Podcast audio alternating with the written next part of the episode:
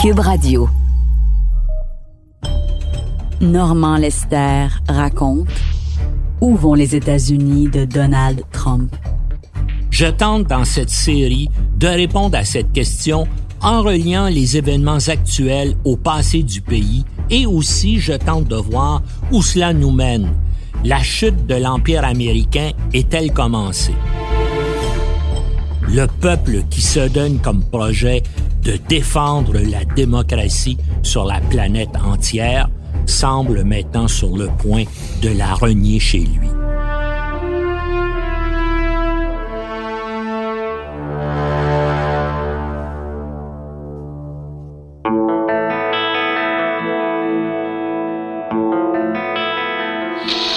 Our war on terror begins with Al Qaeda, but it does not end there. It will not end until every terrorist group of global reach has been found, stopped, and defeated. George W. Bush va passer à l'histoire comme le président qui a commis la première grande stupidité géopolitique du 21e siècle. Dans son livre The March of Folly from Troy to Vietnam, la marche de la stupidité de la guerre de Troie à celle du Vietnam, Barbara Tushman fait une extraordinaire réflexion sur la stupidité des élites dirigeantes à travers les âges. L'historienne définit la stupidité comme la poursuite par un gouvernement de politiques contraires à ses propres intérêts, malgré la disponibilité de solutions alternatives. Dans chaque cas, les décisions fatidiques prises par le chef d'État étaient entérinées par des experts et des spécialistes, même si elles étaient perçues comme contre-productives. Lorsque les gouvernements persistent dans la stupidité, leurs actions peuvent affecter négativement des dizaines de millions de vies. Pour les États-Unis, on l'a vu d'abord au Vietnam et on le voit maintenant au Moyen-Orient.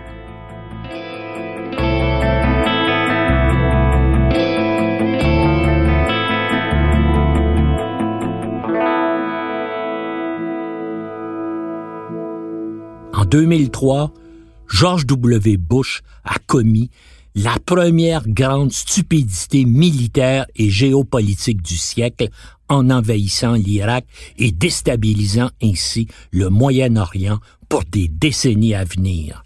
Il a tenté de se justifier en déclarant que Saddam Hussein développait des armes de destruction massive et soutenait Al-Qaïda. Deux mensonges patents. Quinze ans plus tard, il y a encore des troupes américaines qui combattent en Irak.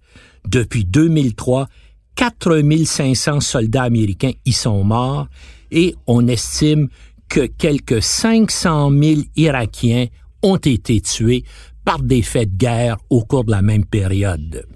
Des raids aériens d'une rare puissance ont touché toute la nuit à l'aube la capitale avec toujours comme cible Saddam Hussein et ses infrastructures.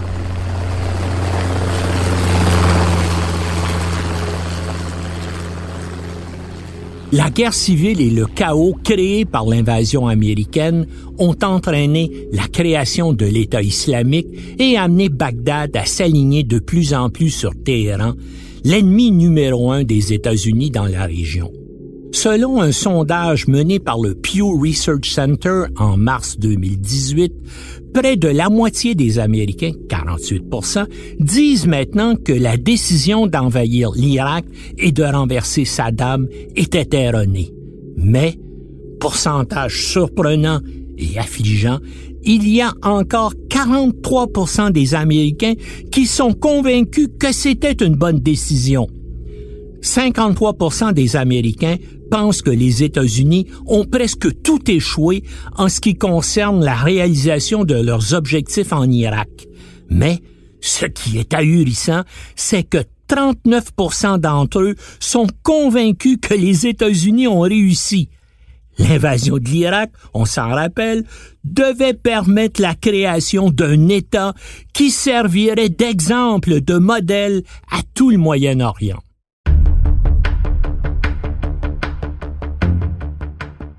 Dans leurs aventures guerrières, les Américains emploient les mêmes méthodes honteuses qu'ils dénoncent lorsque ce sont leurs adversaires qui les utilisent. Les États-Unis ont eu recours à la torture dans de nombreux pays depuis le 11 septembre 2001. D'abord dans leur camp de Guantanamo à Cuba et à la prison d'Abu Ghraib en Irak, dont les images ont fait le tour du monde, mais aussi dans des prisons secrètes, dans des black sites établis par la CIA en Roumanie, au Kosovo, en Macédoine, en Pologne, en Bulgarie, en Ukraine, en Lituanie et en Thaïlande. Et il y a encore eu probablement d'autres sites qui n'ont jamais été identifiés. Ces sites sont qualifiés de véritables archipels du goulag par Amnesty International, qui reprend ainsi le titre du célèbre livre d'Alexandre Solzhenitsyn portant sur les camps d'internement de Staline. Ces centres de torture de la CIA ont-ils rendu les États-Unis plus sûrs, plus à l'abri de la menace terroriste? Une enquête du comité du renseignement du Sénat américain révèle que les prisonniers détenus dans ces installations et soumis à la torture, je cite, n'ont pas aidé la CIA à trouver Oussama Ben Laden et ont souvent été contre-productifs dans la campagne contre Al-Qaïda. Le rapport de 525 pages rendu public en 2014 est le résultat d'une enquête de 5 ans de 40 millions de dollars sur la détention et les techniques d'interrogatoire renforcées, l'euphémisme utilisé par la CIA pour la torture. Cela n'empêche pas Trump, en janvier 2017, de dire qu'il croit que la torture fonctionne et qu'il est prêt à réautoriser les techniques brutales mises hors la loi par l'administration Obama.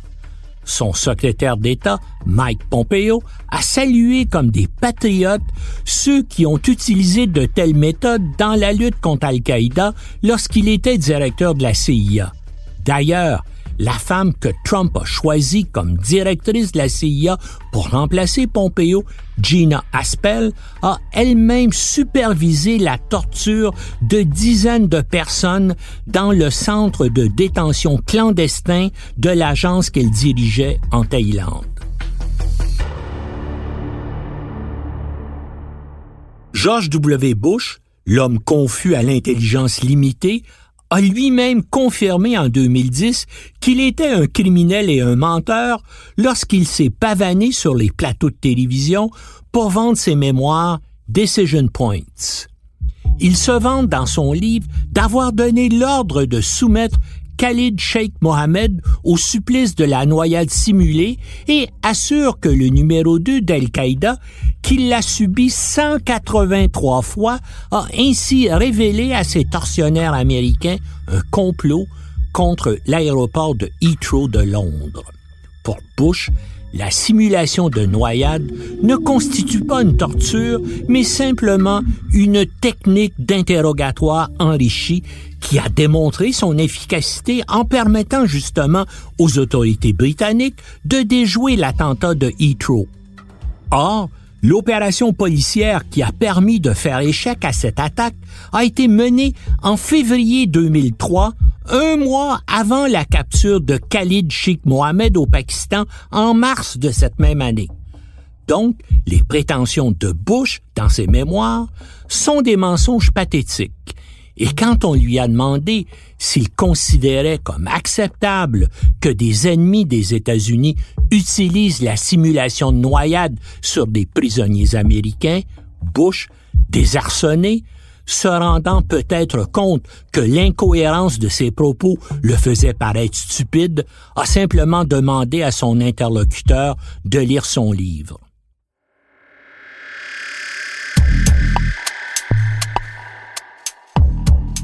Durant la Seconde Guerre mondiale, des militaires japonais ont été exécutés pour avoir soumis des prisonniers américains au supplice de la noyade simulée. Et une cour martiale américaine a trouvé un soldat des États-Unis coupable de torture pour avoir soumis un Philippin au même supplice durant la guerre hispano-américaine. Que Bush ait commis un crime en l'autorisant est donc incontestable même en vertu du droit américain. Le problème de la torture, c'est qu'elle produit des informations erronées. Après avoir été longuement torturé par la CIA, le djihadiste Im Sheikh al-Libi confirme qu'il y a des liens entre Saddam Hussein et Al-Qaïda. De plus, il révèle que l'Irak possède des armes de destruction massive. Ces deux renseignements totalement sans fondement seront utilisés par Bush et ses complices Dick Cheney et Donald Rumsfeld comme prétexte pour déclencher la guerre d'Irak. Et qu'est-il donc arrivé au supplicié al-Libi? Le gouvernement américain a déclaré qu'il s'était suicidé en prison en Libye en 2009 où la CIA l'avait transféré. Human Rights Watch a demandé, sans succès, une enquête indépendante sur les circonstances de sa mort. À la suite de la publication de ses mémoires, plusieurs organisations de défense des droits humains ont réclamé que Bush soit placé sur les listes de criminels de guerre recherchés maintenant qu'il a avoué avoir donné l'ordre d'utiliser le supplice de la noyade simulée contre des prisonniers. Mais ce n'est pas demain la veille qu'on va voir des photos de Bush de face et de profil accompagnées de sa fiche signalétique diffusée partout dans le monde par Interpol. À part deux brèves visites au Canada, il n'ose pas se rendre à l'étranger de crainte d'être arrêté. Bush a annulé d'ailleurs un voyage en Suisse. Son vice-président, Dick Cheney, qui est venu une fois au Canada, a aussi évité tout voyage à l'étranger. Les deux craignent qu'il leur arrive ce qui est arrivé en 1998 au dictateur chilien Augusto Pinochet. Il a été arrêté durant un voyage à Londres après que l'Espagne eut demandé son extradition pour des accusations de meurtre de citoyens espagnols au Chili pendant qu'il était au pouvoir. Bush mérite d'être traîné devant la Cour pénale internationale de la haie et, s'il est trouvé coupable, d'être soumis à la noyade simulée, disons seulement une douzaine de fois par compassion.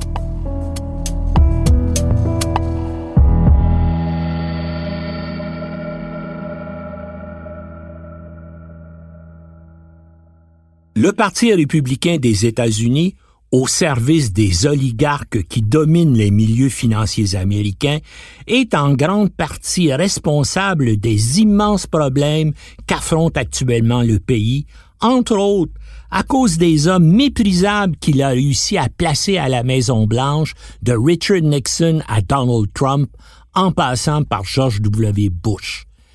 Mais les problèmes et les difficultés du pays sont attribuables avant tout au dysfonctionnement du système politique américain lui-même. Ce qui entraîne que, même lorsque des hommes intègres, intelligents et compétents, comme Barack Obama, accèdent au pouvoir, ils sont incapables de vraiment se libérer de ces contraintes.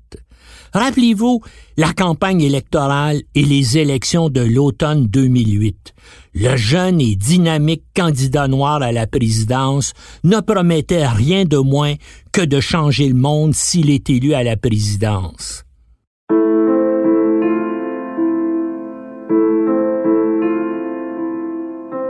Black, white, Latino, Asian, Native American, young, old, gay, straight, men, women, folks with disabilities all pledging allegiance under the same proud flag to this big, bold country that we love. That's what I see. That's the America I know. Après ses huit années de présidence et les deux années de son dangereux et méprisable successeur, on doit constater que si le monde et les États-Unis ont changé, c'est pour le pire. Le pays et la planète vers la catastrophe. En fait, dans certains secteurs déterminants, la présidence d'Obama a été une simple continuation de l'administration Bush. Il a puisé ses conseillers économiques, comme son prédécesseur, dans les grandes firmes de resquilleurs de Wall Street. Il choisit Timothy Geithner comme secrétaire au Trésor. L'homme a présidé au désastre financier en tant que responsable de la Réserve fédérale de New York.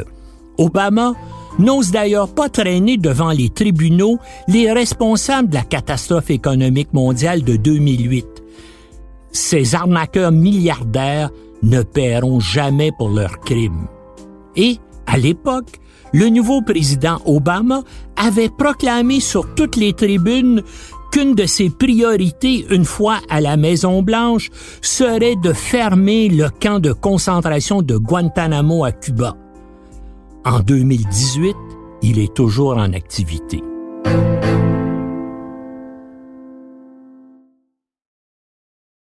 Obama, l'homme du changement, refuse de regarder en arrière, c'est son expression, sur les crimes de son pays. Il évite surtout méthodiquement de regarder la vérité en face. Il ne prend aucune initiative pour traîner devant les tribunaux Bush, Cheney, Rumsfeld et les dizaines d'autres hauts dirigeants américains qui ont autorisé l'usage de la torture. En Russie, Poutine, un ancien du KGB, a toujours refusé de poursuivre les responsables des abominations staliniennes. Les Français, eux, ont au moins reconnu officiellement les crimes commis durant la guerre d'Algérie, mais ils ont amnistié ceux qui les ont commis.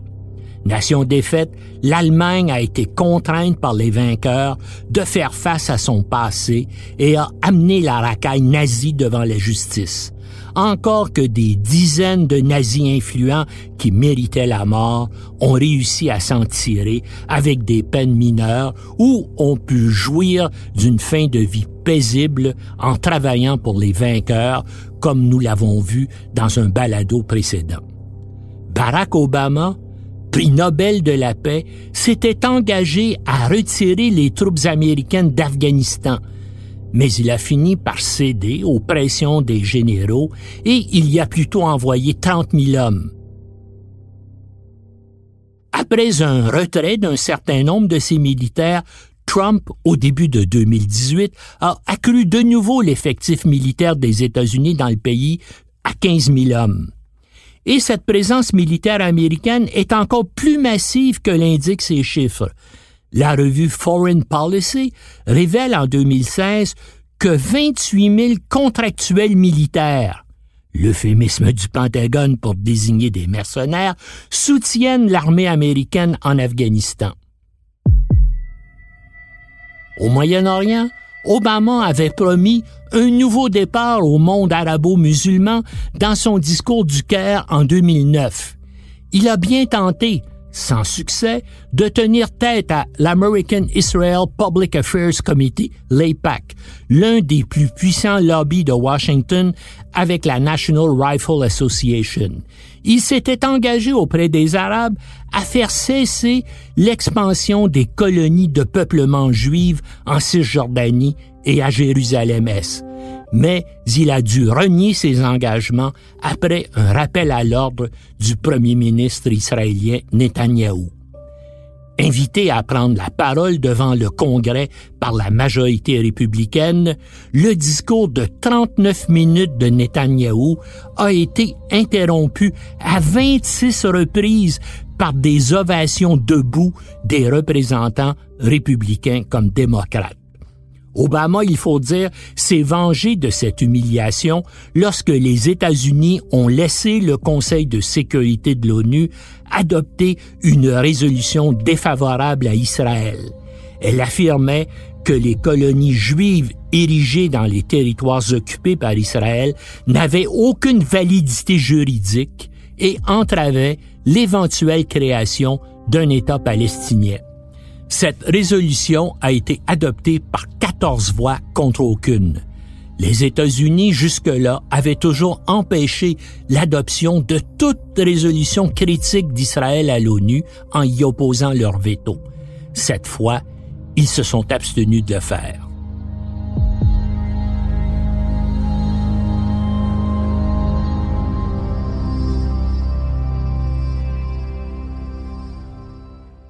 Le Conseil de sécurité des Nations unies a été, en 2011, la scène d'une initiative curieuse et hypocrite de l'administration Obama. Les États-Unis, en effet, ont insisté pour que des mercenaires étrangers au service de Kadhafi jouissent de l'immunité s'ils sont citoyens de pays qui ne reconnaissent pas la juridiction de la Cour internationale de la haie. Ainsi, des mercenaires algériens, éthiopiens et tunisiens actifs en Libye échapperaient aux poursuites en cas de capture. La représentante américaine à l'ONU, Susan Rice, affirmait pourtant que tous ceux qui massacrent des civils devraient être tenus personnellement responsables de leurs crimes. Tous les autres membres du Conseil de sécurité voulaient que tout mercenaire étranger coupable d'exactions criminelles en Libye soit déféré devant le tribunal pénal international, pas les États-Unis. Pourquoi, vous demandez-vous, les États-Unis veulent-ils protéger des criminels de guerre? Eh bien, c'est parce qu'ils voulaient éviter qu'un jour ce soit leurs politiciens, leurs généraux et leurs soldats qui soient obligés de répondre de leurs crimes devant le tribunal de la haie. Washington, en effet, ne reconnaît plus l'autorité de la Cour pénale internationale depuis 2002, quand George W. Bush a soustrait son pays de sa juridiction. Lui, qui lançait alors son pays dans des guerres au Moyen-Orient et en Asie centrale, prenait ses précautions. En plus de la torture dont nous venons de parler, il y a un autre crime en vertu du droit international que les États-Unis commettent régulièrement. Les assassinats à l'aide de drones d'individus qu'ils considèrent comme des ennemis dans plusieurs pays d'Afrique et du Moyen-Orient et au Pakistan. Pour le rapporteur spécial des Nations Unies, Philip Alston, il s'agit d'exécutions extrajudiciaires contraires au droit international. Étrangement, ça semble être aussi la position des avocats du Pentagone puisque les militaires américains refusent absolument d'accomplir ces missions. Les drones Predator américains qui tuent régulièrement des suspects de terrorisme et des civils innocents qui se trouvent à proximité, les fameux dommages collatéraux, sont dirigés sur leur cible par des pilotes assassins de la CIA, pas des militaires. Les frappes létales de drones américains contre des individus soupçonnés de djihadisme ont commencé sous George W. Bush et se sont poursuivis sous Barack Obama et Donald Trump. Donc, sans aucune forme de procès, des individus sont assassinés après que l'administration américaine décide qu'ils méritent la mort. Le Pakistan, depuis le début des années 2000, a été la scène d'un bon nombre de ces frappes mortelles qui engendrent régulièrement des dommages collatéraux, entre guillemets. En 2012, ces frappes ont été suspendues temporairement dans ce pays après qu'une attaque mal ciblée eut tué 24 militaires pakistanais. L'affaire a soulevé la colère et l'indignation du pays. Des bavures de ce genre expliquent pourquoi, sondage après sondage depuis 15 ans, une majorité de Pakistanais considèrent les États-Unis comme un pays ennemi. Les personnes ciblées et tuées dans ces attaques n'ont jamais été accusées devant quelque tribunal que ce soit. Il s'agit purement et simplement d'homicides extrajudiciaires et extralégaux.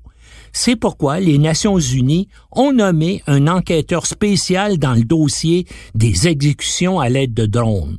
Son rapport très critique de 2010 a rapidement été tabletté par l'organisation internationale et n'a pas eu de suite.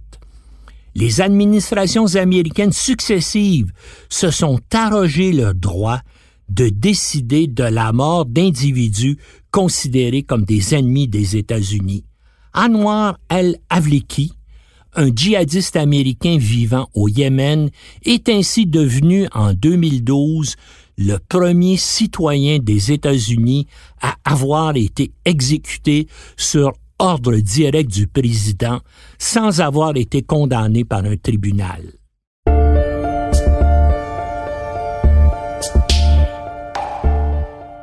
Combien de personnes partout dans le monde ont été tuées par des drones sur ordre d'un président américain? Impossible de savoir, la CIA couvre ces assassinats du secret d'État.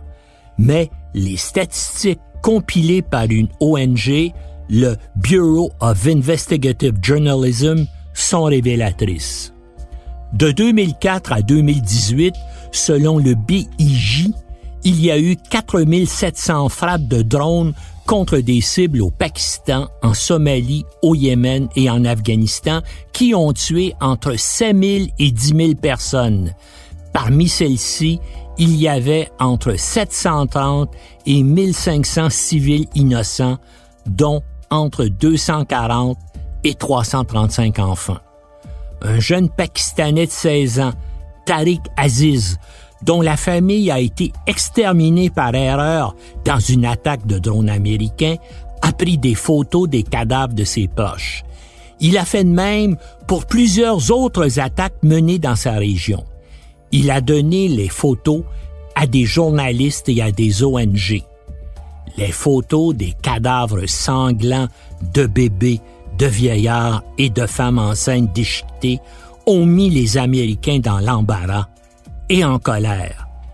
Tariq et son cousin âgé de 12 ans ont eux-mêmes été tués par un drone quelque temps après que son témoignage et que ses photos eurent été publiés. Sans doute une malheureuse coïncidence.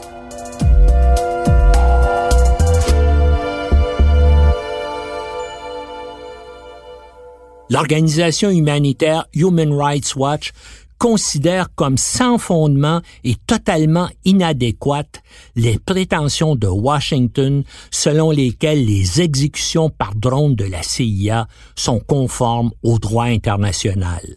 L'impunité des États-Unis pour l'utilisation extrajudiciaire et extralégale de drones ouvre la porte à d'autres pays pour faire la même chose.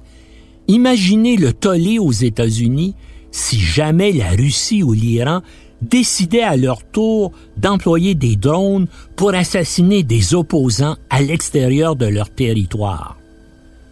Depuis 15 ans, une partie significative des crimes de guerre dans le monde ont été commis par les États-Unis dans leur guerre contre le djihadisme. Les lois internationales ne s'appliquent pas à eux. Tout est permis aux leaders du monde libre défenseurs des droits humains et des bonnes causes. Les Américains font partie de la race des seigneurs. Ils ont Dieu de leur côté. Le respect des conventions, des normes, des règles, c'est pour le reste de l'humanité. Le recours à la torture et aux assassinats par drone laisse dans l'indifférence la majorité des Américains qui sont convaincus qu'il leur revient de diriger le monde et qu'ils doivent prendre tous les moyens qu'ils jugent nécessaires pour conserver leur impérium. L'opinion publique américaine, extrêmement conservatrice, l'inertie de la bureaucratie fédérale et les dysfonctionnements du système politique américain contraignent même des présidents admirables comme Barack Obama à adopter des politiques étrangères délétères. Plus intelligent, plus cultivé et plus compatissant que son prédécesseur et son successeur, Barack Obama n'a pu s'affranchir des contraintes institutionnelles et culturelles qui l'ont amené à prendre des décisions répréhensibles.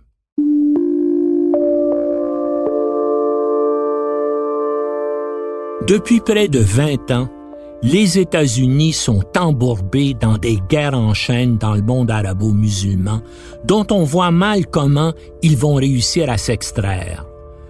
Le commentateur de politique internationale Eric Margolis pense connaître le protocole qu'utilise Washington. Je le cite. prendre des parts égales d'ignorance et d'arrogance, la recette standard de la politique américaine dans le monde musulman, bien secouée, et vous obtenez un cocktail mousseux de bêtises et de gaffes, un milieu de croissance idéal pour les escrocs, les promoteurs d'intérêts spéciaux et la désinformation. Fin de citation.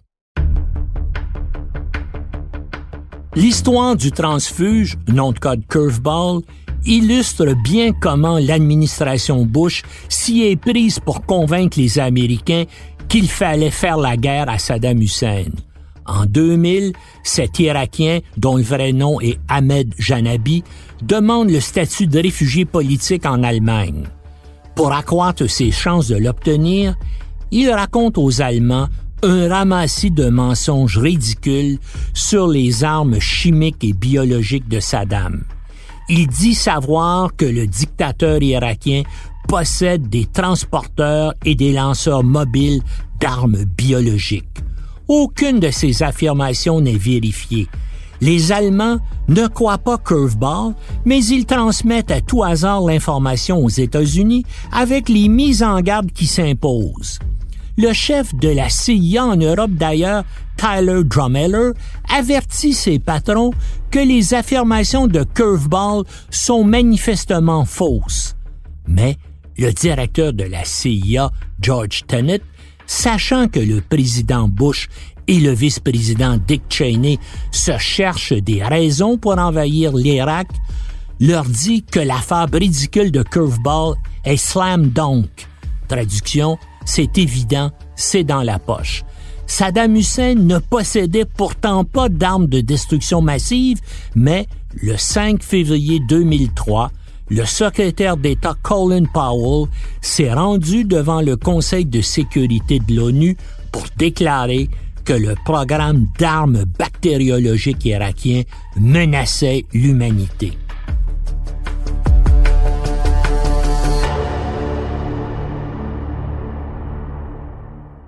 La plupart des grands médias américains avaient abandonné tout sens critique devant les mensonges de la Maison-Blanche et ils sont donc en partie responsables de l'enlisement de leur pays au Moyen-Orient.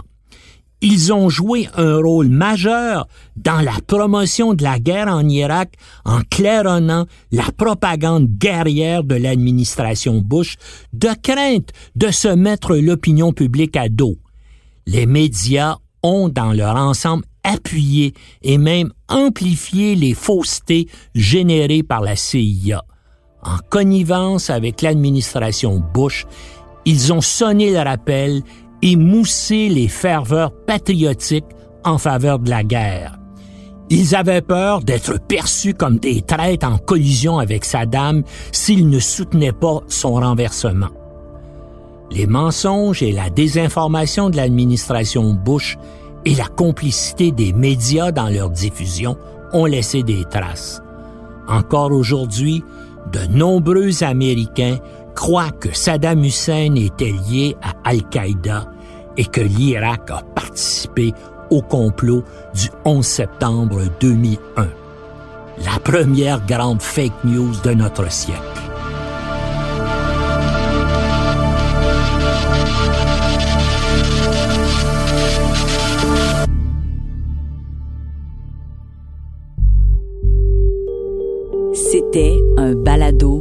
Normand Lester. À la réalisation, Bastien Gagnon La France. Au montage, Philippe Séguin. Une production Cube Radio.